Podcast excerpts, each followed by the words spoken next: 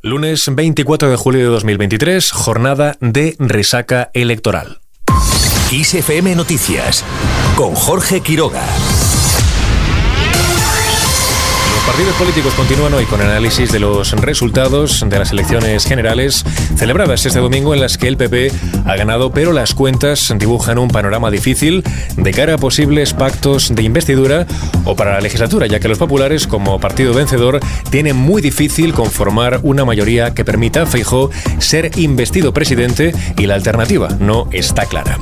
De este modo, el PSOE ha celebrado hoy una reunión de la Comisión Ejecutiva Federal para analizar con el líder socialista y presidente del gobierno Pedro Sánchez los resultados electorales. A diferencia de hace cuatro años, cuando fue primera fuerza, el PSOE quedó en segunda posición pese a aumentar el número de votos, de escaños y porcentaje de apoyo electoral.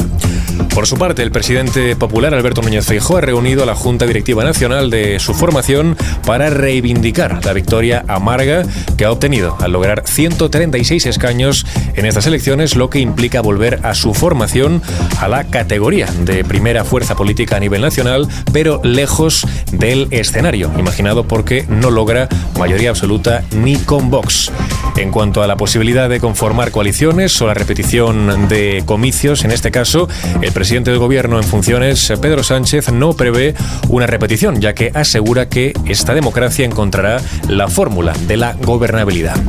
Los socios de Sánchez elevan las peticiones para apoyarle. La ley del PNV en Vizcaya, Chaso Atucha, ha advertido de que los resultados obligan al PSOE a planear decisiones estratégicas para Euskadi y Cataluña si quiere lograr las mayorías suficientes para gobernar en España, aunque ha indicado que el papel de su partido es, dice, previsible.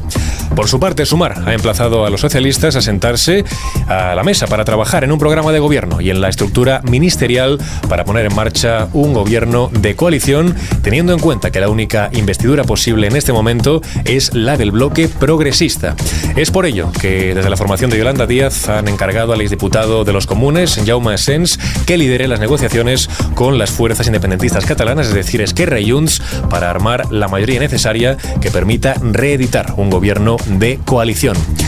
Desde Cataluña, la portavoz de Junts en el Congreso de los Diputados, Miriam Nogueras, ha señalado que los socialistas serán los que tengan que decidir hasta dónde están dispuestos a moverse y qué ofrecen para tener sus votos a la hora de formar un nuevo gobierno tras los resultados de estas elecciones. En el lado contrario, el candidato del PP, Núñez Feijóo, empezará a buscar de inmediato apoyos para su investidura y tras haber emplazado a los socialistas a mantener contactos, se comunicará con Vox para conocer sus impresiones y buscar el sí de Coalición Canaria y de Unión del Pueblo Navarro. El PP no cree que España tenga otra salida que un gobierno encabezado por Feijóo. Desde Génova, el portavoz de campaña de los populares, Borja Semper, considera que no creen que España tenga otra salida que explorar fórmulas alternativas con el PSOE para lograr que Feijóo presida el nuevo gobierno en solitario con pactos puntuales frente a un ejecutivo apoyado por independentistas que no ocultan, dice, sus intenciones. En esta misma línea, el secretario general de Vox, Ignacio Garriga, ha señalado que el presidente del gobierno en funciones, Pedro Sánchez,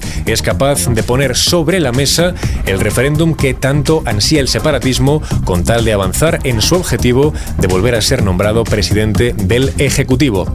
Ante esto, el primer secretario del PSC y jefe de la oposición en Cataluña, Salvador Illa, ha avisado a Junts per Cat de que el PSOE no aceptará ni la amnistía ni la autodeterminación de Cataluña, las principales condiciones de Junts para facilitar, recordemos, una futura investidura de Sánchez porque dice no son factibles. Al margen de las elecciones, la Fiscalía ha pedido al juez del Tribunal Supremo Pablo Llarena que ordene de nuevo la busca y captura e ingreso en prisión del expresidente catalán Carles Puigdemont y el exconseller Antoni Comín tras la retirada de su inmunidad por la justicia europea. Por otro lado, los Mossos de Escuadra han detenido a la eurodiputada de Junts per Cat, Clara Ponsatí, después de que ella misma anunciara en redes sociales su presencia en Barcelona a raíz de la orden emitida por el juez del Supremo, Pablo Llarena, para notificarle su procesamiento por desobediencia. Ya en clave internacional, la Comisión Europea ha rehusado pronunciarse sobre el resultado de estas elecciones generales celebradas en España, pero reitera su confianza en las autoridades españolas para ejercer sus responsabilidades como presidencia rotatoria del Consejo de la Unión Europea. Pasamos ahora al tiempo.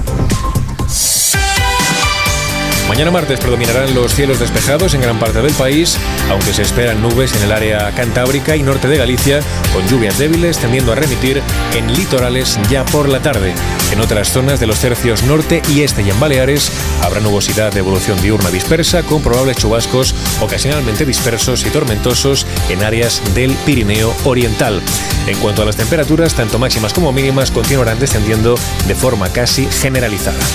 Y así con el tiempo terminamos, pero ya sabes que la información continúa actualizada en los boletines informativos de XFM. En el control de sonido estuvo Paula San Pablo, ya sabes que puedes seguir informado cada hora en directo en nuestra radio.